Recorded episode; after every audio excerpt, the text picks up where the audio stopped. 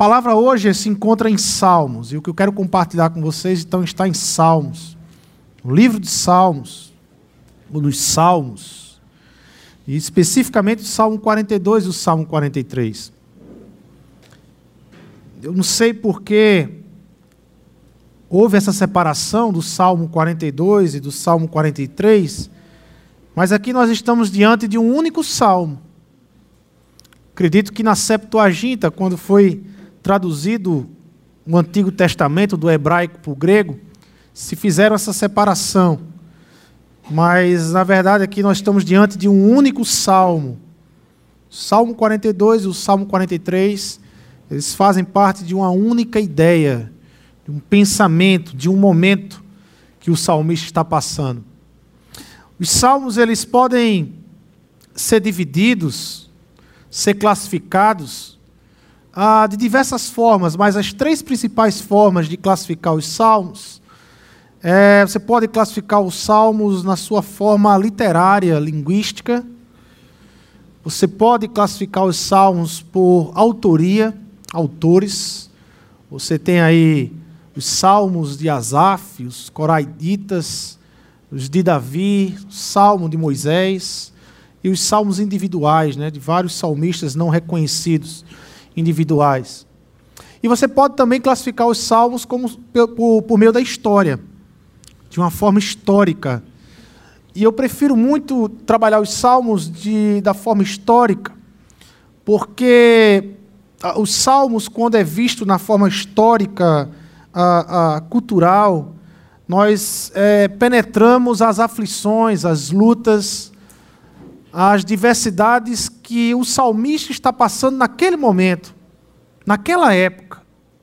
Os salmos são como ah, você abrir é, diários espirituais.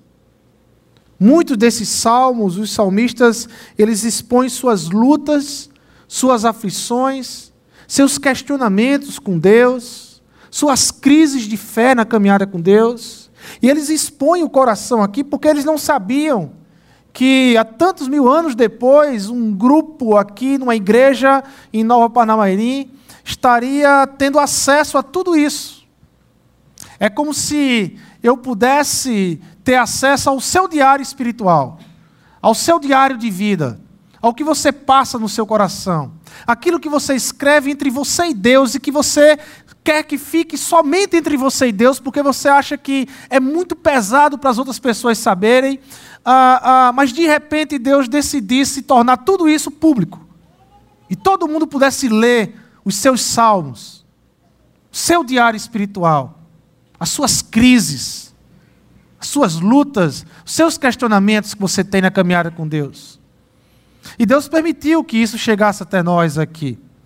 Então, classificando os salmos de uma forma histórica, existe um tempo, um momento da história de Israel que foi o momento mais crítico do relacionamento de Israel com Deus. Foi o momento mais profundo, mais questionável do relacionamento de Israel com Deus. Que foi o tempo do exílio. Foi quando Deus levou Israel a um exílio na Babilônia. E aí, pegando como referencial o exílio, nós classificamos os salmos como salmos pré-exílicos, salmos exílicos e salmos pós-exílicos.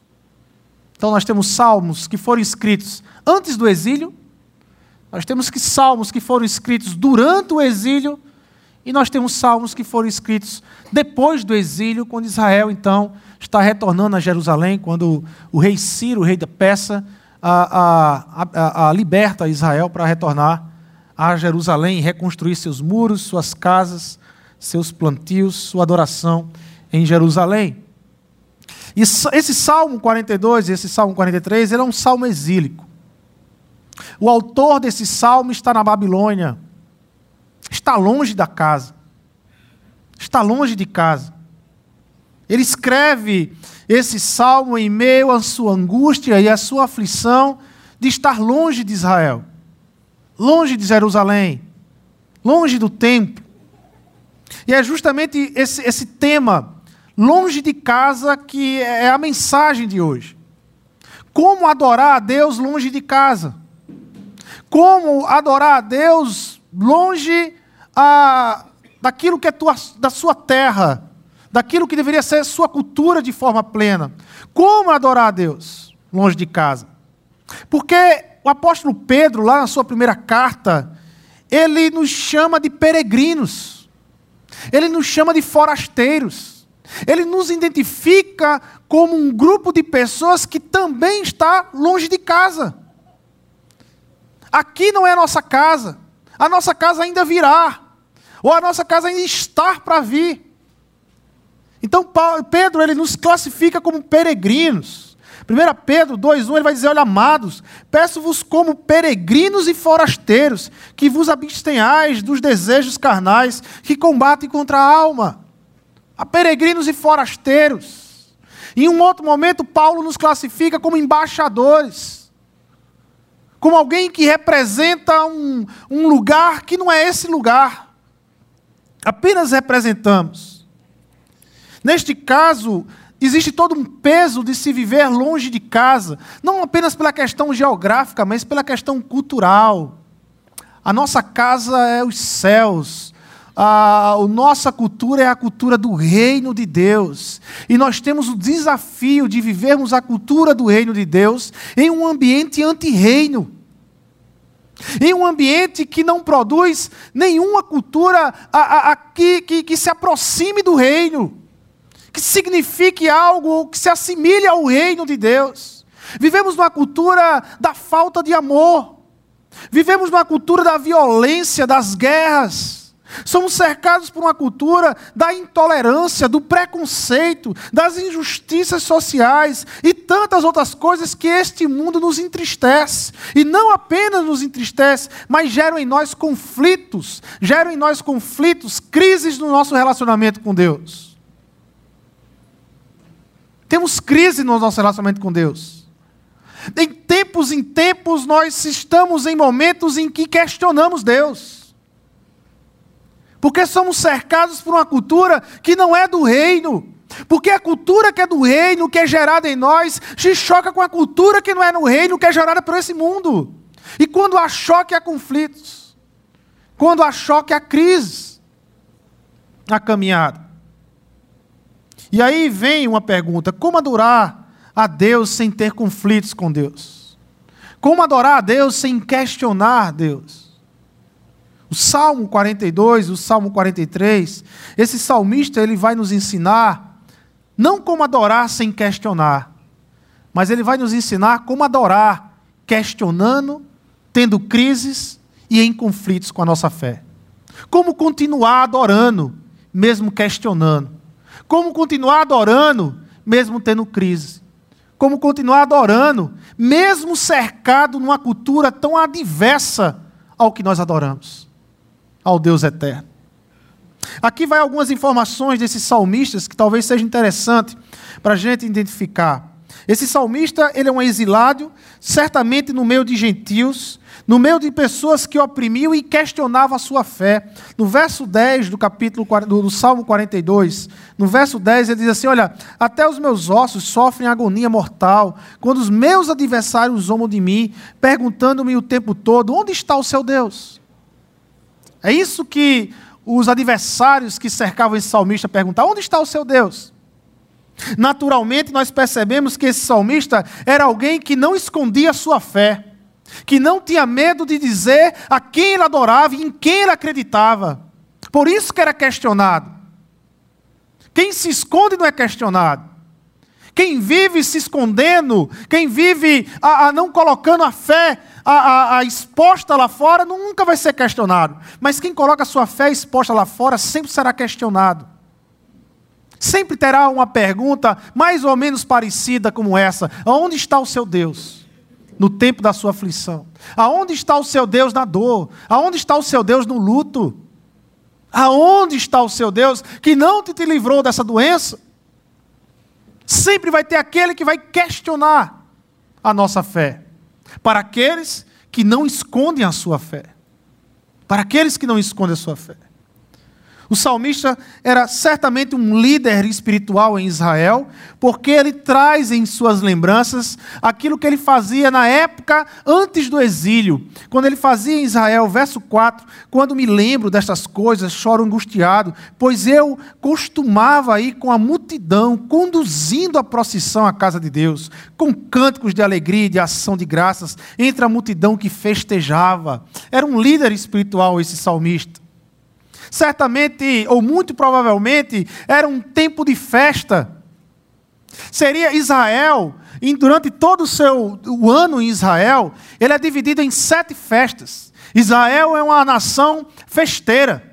Sete festas se dividem durante todo o ano de Israel. Cada festa com a particularidade desse relacionamento entre Israel e Deus, para Israel lembrar o que Deus fez por eles, quem é o Deus de Israel. E eles comemoram isso em festas, durante sete festas. E provavelmente o salmista está lembrando nesse momento que era tempo de uma das festas, que eles deviam estar festejando, que eles deviam estar cantando com alegria mas a verdade é que o salmista está longe de casa.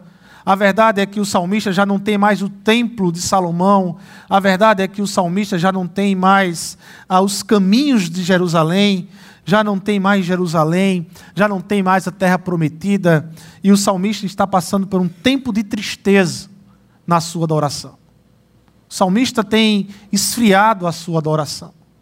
Ao lermos esses salmos, podemos observar o salmista passar por pelo menos três estágios em sua adoração com Deus. E esses três estágios muito nos representam em nossa caminhada aqui hoje. Muito nos representam em nossa caminhada com Deus. Passamos então por esses três estágios, olhando, observando, tentando aprender, tentando trazer algo para a nossa realidade de vida. O primeiro estágio que o salmista nos apresenta é o anseio por Deus. É o anseio por Deus, ansiar por Deus, suspirar por Deus.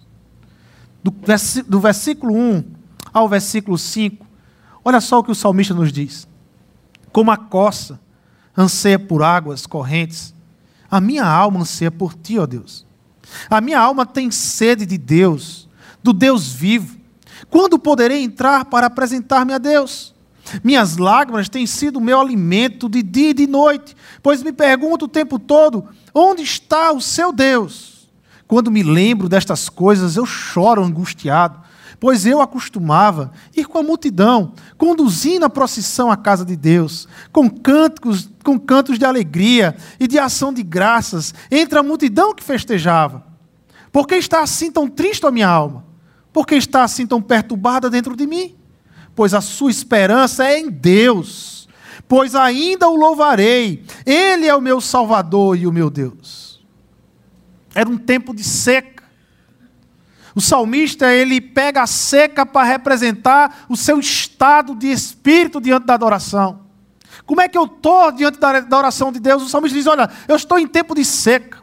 Como a coça anseia por águas correntes, a minha alma anseia por ti, ó Deus. Como a coça corre no deserto atrás de água, buscando em água, desesperadamente, assim está a minha alma por ti. Uma busca insaciável que só para quando achar água.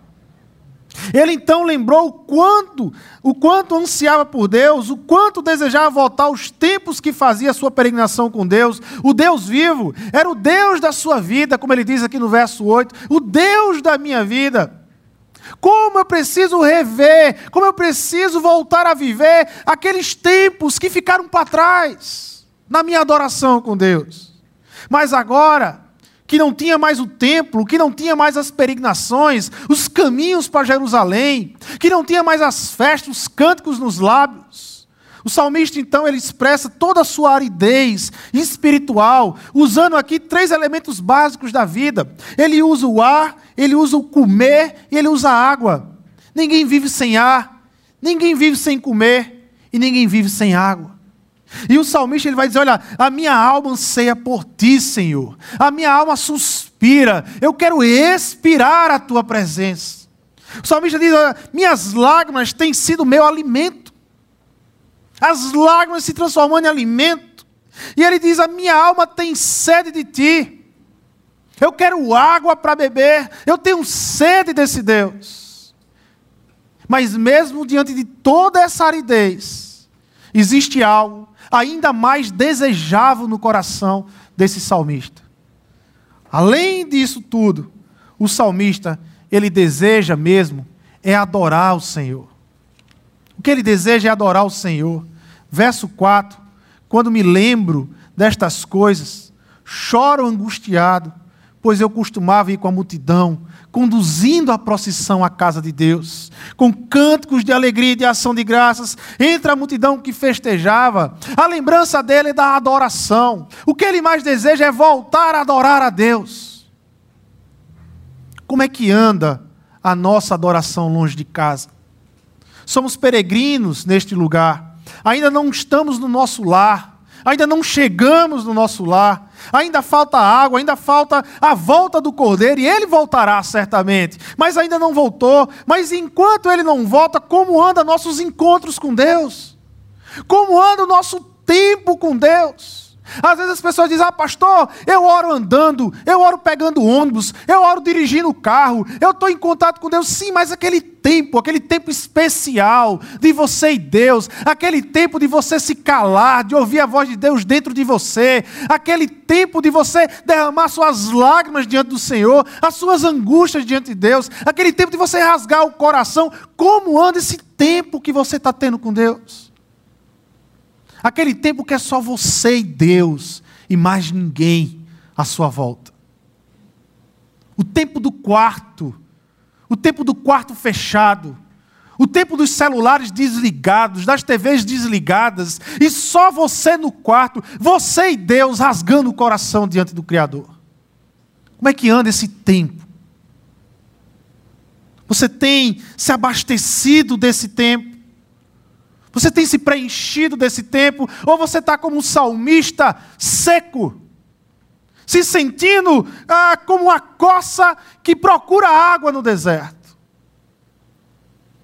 O estar cheio do Espírito está longe disso. De repente o que você está vivendo é sequidão. É sede, sequidão. E que você precisa voltar a se reabastecer em sua adoração. Talvez muitas circunstâncias, muitas coisas pelos caminhos, pelos seus caminhos, fazem você entrar nesse processo de sequidão, de conflito, de crise na fé.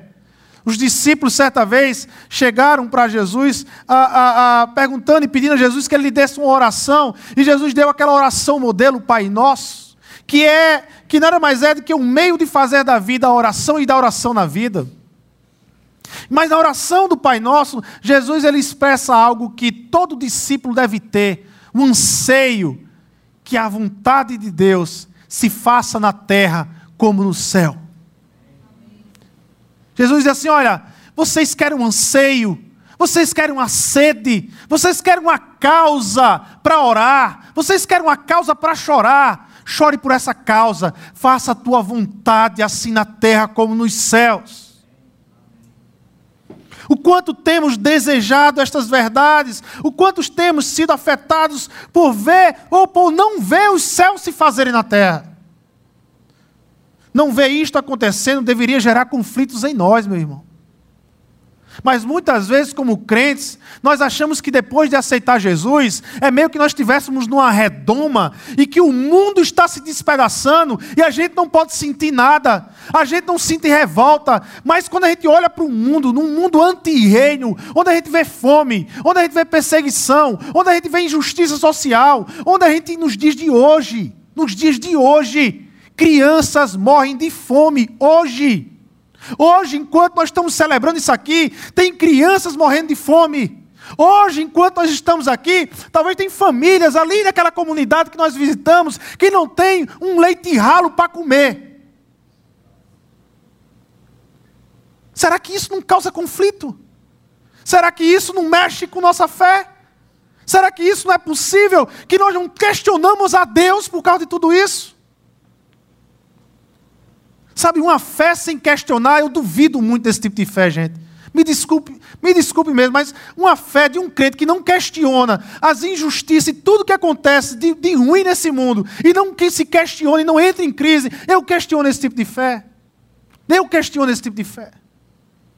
Porque a gente sofre pela maldade do pecado. Porque a gente entra com Jesus Cristo nessa missão de raiva pelo pecado, amando o pecador, mas raiva pelo pecado, pelo que o pecado causa nesse mundo, a desgraça que ele traz para esse mundo, a violência, as mortes, as ciladas que acontecem. A morte, por si só, ela é cruel. Ah, ela não é um meio da gente alcançar, ela é cruel, ela é inimiga, porque é isso que a Bíblia nos diz. A morte é inimiga de Deus, mas uma inimiga que foi derrotada por Jesus Cristo.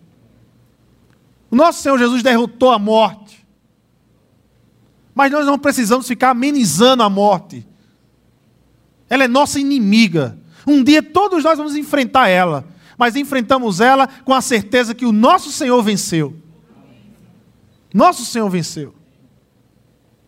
Mas em meio a toda essa dor, em meio a essa crise, essa revolta que a gente tem nesse mundo, o salmista ele nos ensina um meio da gente continuar adorando.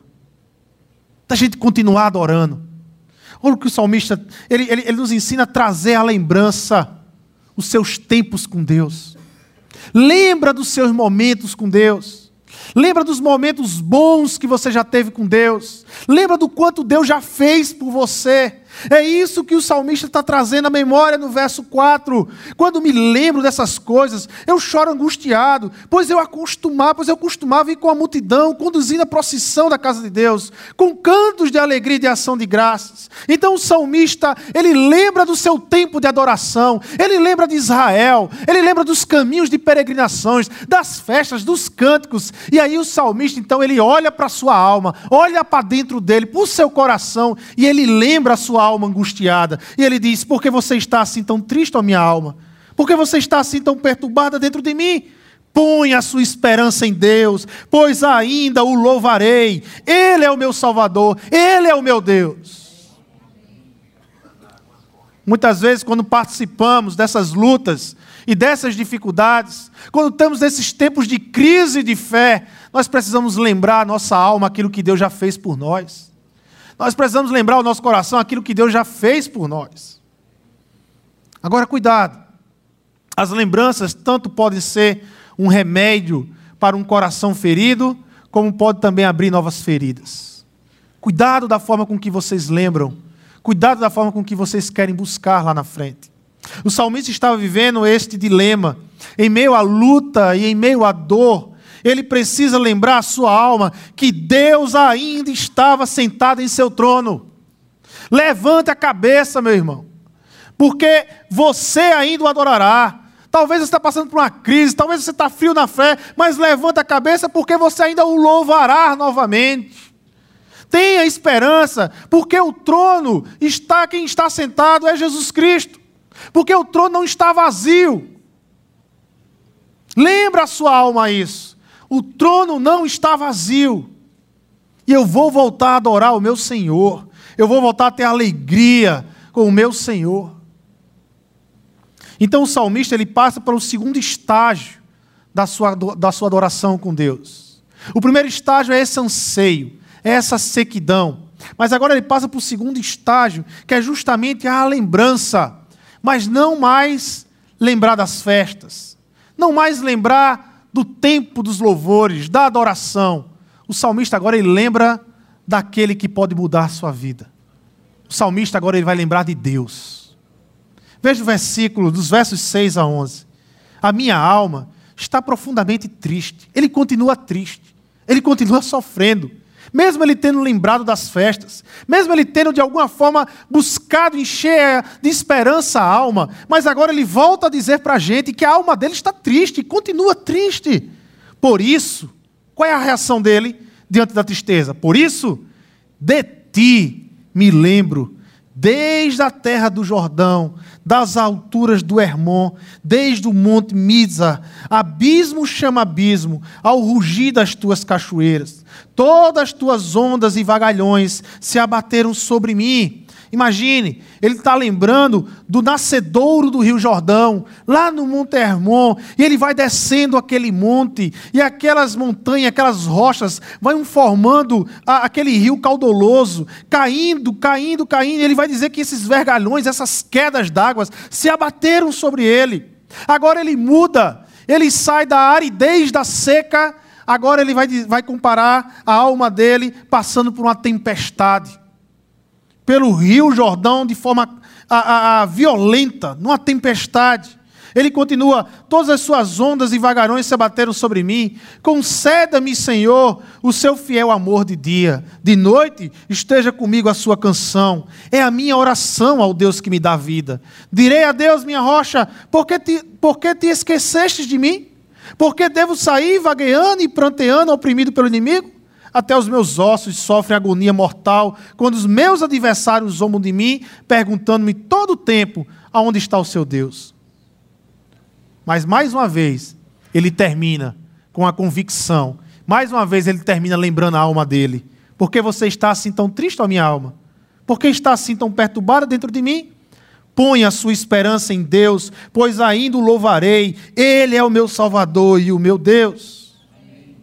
Mitos aqui significa pequenez, essa palavra significa ser pequeno, e era assim que o salmista estava se sentindo diante da situação distante de casa, longe do lar, longe de todo aquele contexto de adoração de Israel, o salmista estava se sentindo pequeno, pequeno diante da situação e pequeno diante de Deus. As lutas continuam, mesmo quando nós encontramos um meio de adorar a Deus, mesmo quando nós encontramos um meio de se alegrar com Deus, isso não significa que as lutas vão parar, meu irmão, porque na vida real cristã é luta. Como disse Lavínia aqui cantando, no mundo tereis aflições. Se você perguntasse a Jesus, Jesus, qual é a sua perspectiva de vida para mim nesse mundo? Meu filho, é aflição, mas tendo bom ânimo, eu vencer esse mundo. E isso vai passar. É um tempo, vai passar. Tende bom ânimo. A luta continua. A adoração nunca foi um meio de você fugir das lutas. A adoração, ser adorador, nunca é um jeito de você não sentir crises, de você não ter conflitos e questionamentos com a sua fé. Nunca foi isso. A adoração é em meio a tudo isso. É em meio a tudo isso, você adora o Senhor, porque você sabe quem Deus é, você sabe o que Jesus fez por sua vida. Eu acredito que nós temos hoje aqui uma grande barreira nos nossos dias de hoje. A nossa cultura é uma cultura extremamente artificial. A nossa cultura é uma cultura da satisfação instantânea, onde tudo é para hoje, onde tudo tem que ser prazer hoje. E aí nós temos essa barreira. Nós temos essa barreira porque muitas vezes nessa cultura nos faz perder a percepção do eterno. Nos desfoca do eterno, nos faz nos envolvermos com tudo que é transitório, e o que é transitório passa, se acaba, não é eterno. O que é transitório é mutável, não é imutável. E o quanto Deus tem nos chamado para nos relacionar com Ele, com um Deus que não muda, com um amor que não muda, com uma graça que não muda com uma salvação que em tempo nenhum na sua vida vai mudar.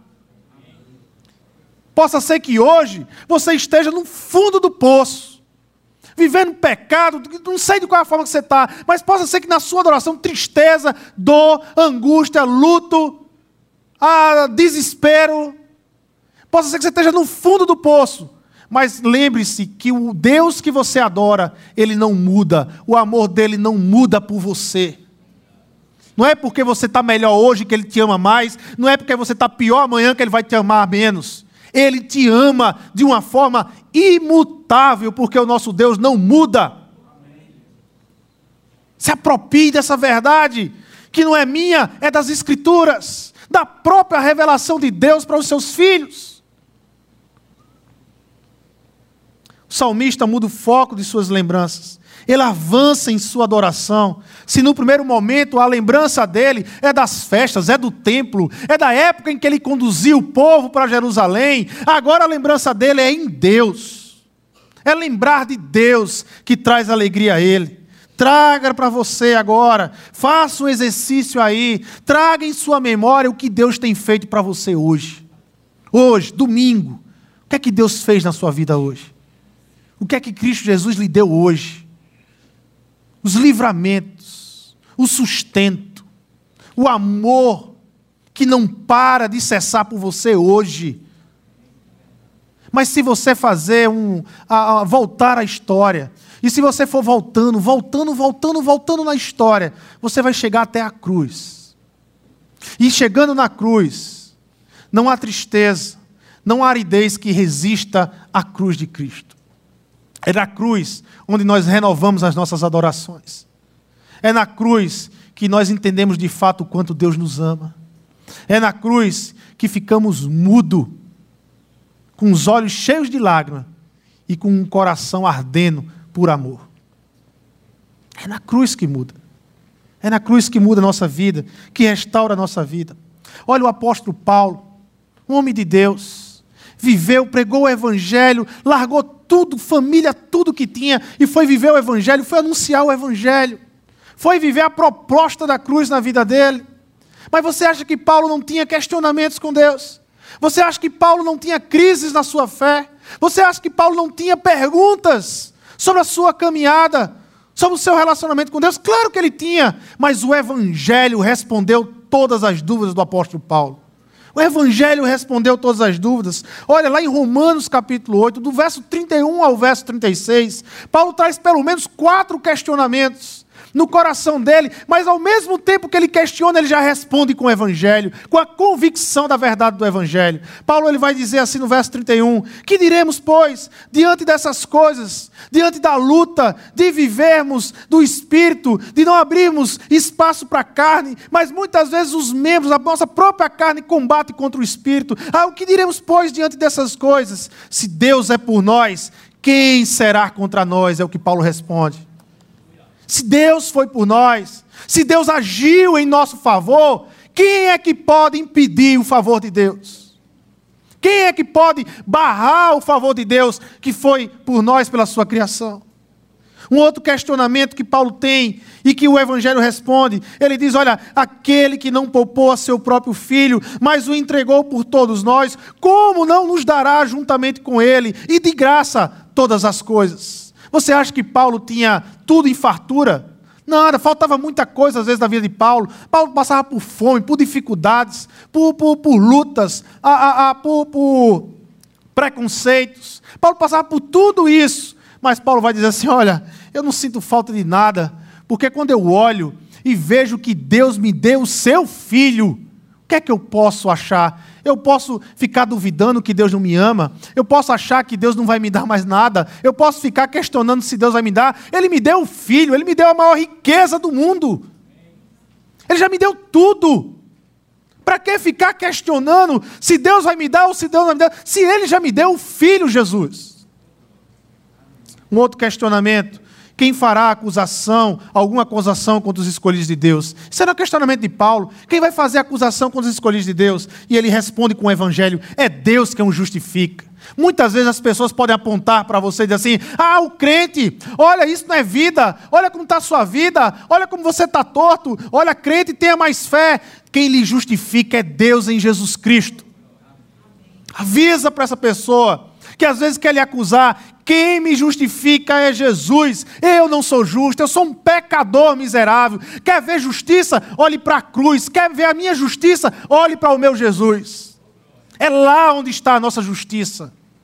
É lá onde eu me torno justo, não pelos meus méritos, mas pelo mérito de Jesus Cristo. É isso que o Evangelho responde. E o último questionamento é maravilhoso porque é o fechamento de tudo. Paulo vai dizer: olha, quem os condenará? Foi Cristo Jesus que morreu e mais, que ressuscitou e está à direita de Deus e também intercede por nós. Meu filho, existe alguma condenação que pode barrar um Deus que está à direita intercedendo por você, com todo o poder? Quem nos separará do amor de Cristo? Era um outro questionamento de Paulo. O que é que pode me separar desse amor? Paulo pergunta: será tribulação? Será angústia ou perseguição? Ou fome, ou nudez, ou perigo, ou espada? Como está escrito: por amor de ti enfrentamos a morte todos os dias, somos considerados como ovelhas destinadas ao matadouro. Nada, absolutamente nada pode nos separar do amor de Deus. Nada. convicção que Paulo vivia. Portanto, fale hoje para a sua alma. Fale hoje, diga a verdade de Deus para a sua alma. Diga, mostre para ela, mostre para essa alma batida. Faça como o salmista faz, diz: Põe a sua esperança em Deus, minha alma, pois ainda o louvarei e Ele é o meu Salvador e o meu Deus. Eu posso estar vivendo a tristeza hoje, eu posso estar vivendo a angústia hoje, eu posso estar vivendo minha crise hoje, mas eu ainda o louvarei, porque Ele é o meu Deus porque o trono não está vazio, o trono está ocupado pelo meu Senhor Jesus. Ele tem o controle de todas as coisas. E por último, nessa peregrinação da aflição do salmista, depois de ansiar e depois de lembrar de Deus, agora o salmista, no Salmo 43, do verso 1 ao 5, o salmista nos apresenta o seu último estágio na sua adoração. Ele agora confia totalmente em Deus. Estamos diante de uma evolução o salmista agora tem total confiança em Deus. Ele agora sabe, ele lembrou, ele agora tem convicção que foi Deus que livrou Israel do Egito, que libertou, que foi Deus que conduziu aquele povo pelo deserto, que foi Deus que deu a terra prometida, que foi Deus que levou eles para aquele exílio na Babilônia e que vai ser Deus que vai libertar eles do exílio da Babilônia. Ele tem convicção da ação de Deus. Ele traz essa lembrança. Verso 3 do, do, do, Salmo 43: Envia a tua luz e a tua verdade, elas me guiarão e me levarão ao teu santo monte, ao lugar onde habitas. No exílio, Israel perdeu o templo. No exílio, Israel perdeu suas festas, suas peregrinações, a sua terra prometida. Mas no exílio, Deus inaugurou com Israel uma outra realidade de relacionamento um relacionamento que não depende de lugar, um relacionamento que não depende de estado de espírito, um relacionamento constante. Deus ensinou a Israel um novo tipo de relacionamento. Deus ensinou a Israel um novo tipo de adoração, uma adoração que depende do quanto minhas verdades tornam meu amor por você real em sua vida. O que Deus estava dizendo a Israel é: olha, não importa o lugar, não importa templo, não importa os caminhos de Jerusalém, não importa nem Jerusalém. O que importa é o quanto o meu amor está sendo real no seu coração. O que importa é que aonde você estiver, o quanto você está sentindo, o quanto eu te amo, o quanto eu te desejo, o quanto eu quero vocês perto de mim. É isso que importa. Deus age em meio à verdade e em ao amor. E aqui não cabe a capa da religiosidade, mas cabe a verdade em amor. A religiosidade mata as nossas vidas de adoração. A religiosidade transforma até aquilo que seria bom, até aquilo que seria um meio de desenvolvermos a nossa comunhão com Deus, mas a religiosidade, a sequidão espiritual, muitas vezes mata isso. Ler a Bíblia é algo que, que é bênção? Depende. Depende da motivação. Se você quer ler a Bíblia apenas para ter conhecimento mais do que o outro, se você quer ler a Bíblia apenas para passar na cara do outro que você lê mais do que ele, infelizmente esse tipo de leitura, em vez de gerar vida, mata a sua vida. Quando nós transformamos as disciplinas espirituais, seja ela a leitura da palavra, seja ela a oração, seja ela jejum, solitude, simplicidade, mas quando nós transformamos essas disciplinas espirituais em leis, em vez de elas gerarem vidas, elas geram morte. Como diz o apóstolo Paulo, a letra mata, mas o espírito traz vida. O espírito vivifica. O espírito vivifica. Nós caminhamos durante essa noite aqui compartilhando, nós caminhamos nestes Salmos 42 e 43. Caminhamos por um coração aflito, um coração angustiado, um coração que questionava o seu estado, o que estava passando, onde ele estava, um coração que há muito tempo já não tinha a alegria de adorar o Senhor. Caminhamos por esse coração, mas percebemos que, na medida que nós fomos nos aprofundando nesse coração, nós percebemos que o salmista foi mudando. A percepção da presença real de Deus, a percepção do cuidado de Deus foi se tornando cada vez mais real no coração do salmista. A palavra hoje nos faz refletir como adorar a Deus, como adorar um Deus imutável, se nós somos mutáveis, como adorar um Deus que não muda, se nós mudamos tanto, se as circunstâncias afetam às vezes tanto o nosso coração. A adoração em meio às crises, em meio à dor, em meio ao sofrimento que nos cerca, ela só é possível, só é possível, se nós lembrarmos a nossa alma, se nós lembrarmos a nossa angústia e ao nosso coração, de que o trono não está vazio. O trono não está vazio. Deus está no controle de todas as coisas. Deus tem um controle de nossas vidas. Deus tem um controle das nossas situações, por mais difícil que seja. Diga isso hoje à tua alma. Faça como o salmista. Por que está tão triste a minha alma?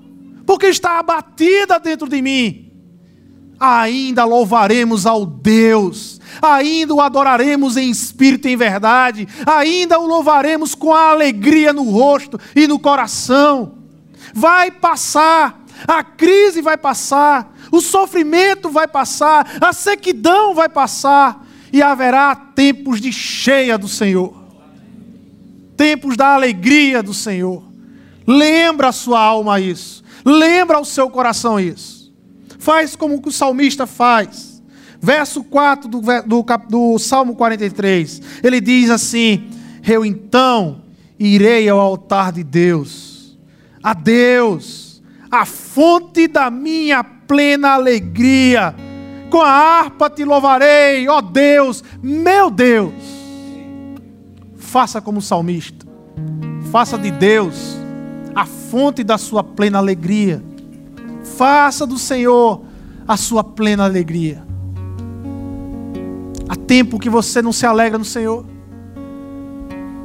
De repente faz tempo que você já não adora a Deus como deveria adorar com um coração ardente e feliz com o que o Senhor tem feito, e feliz com o que o Senhor tem cuidado de você. Mesmo em meio à dor, ao medo do que está por vir, às lutas que Deus nos faz passar, os desertos que Deus nos traz para nos aprofundarmos cada vez mais, para termos mais intimidade com Deus. Lembra disso. Os desertos não significa que Deus não te ama. Pelo contrário, os desertos é um Deus chamando: vem mais perto de mim. Vem para mais perto de mim. Vamos melhorar esse relacionamento. Vamos mudar esse foco. Vem mais para perto de mim e veja como o eterno pode suprir suas necessidades. Baixe seus rostos, vamos orar ao Senhor.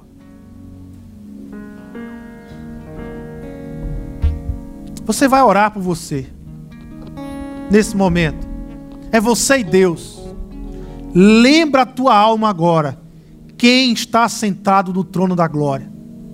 Lembra o teu coração ferido. Quem está sentado no trono da glória. Lembra. Lembra que é Jesus. O seu Salvador. O seu Senhor. Aquele que venceu a morte e que vive e que reina. É Ele que está no trono da glória. É Ele, lembra o teu coração agora. Lembra e saia com a convicção de que o trono não está vazio e de que o tempo da adoração vai mudar na sua vida. Senhor Deus e Pai, nós queremos te adorar, Senhor, em espírito e em verdade. E isso só é possível a partir do Espírito Santo de Deus.